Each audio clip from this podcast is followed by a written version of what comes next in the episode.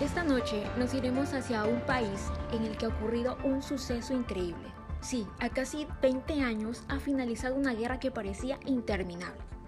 Ha sido una guerra larga y dolorosa. Más de 2.000 soldados estadounidenses muertos y miles más heridos. De ambas partes en casi dos décadas de combates.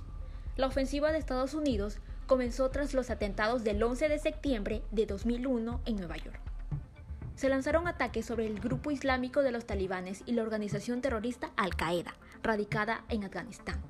Pero no fue hasta el 2011 que localizaron y mataron a Osama Bin Laden, líder de Al-Qaeda y cerebro del 11S. La mayoría de las tropas estadounidenses fueron retiradas en 2014 por Barack Obama. Donald Trump, por su parte, también intentó abandonar completamente Afganistán. Sin embargo, no era fácil porque los talibanes controlaban gran parte del país.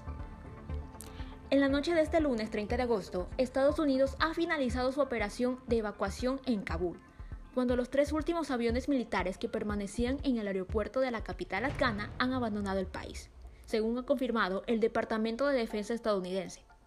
Este martes 31 de agosto se cumple el plazo fijado por Washington para la retirada definitiva de sus tropas de Afganistán, que han controlado durante las últimas semanas el interior y el acceso al aeropuerto de Kabul.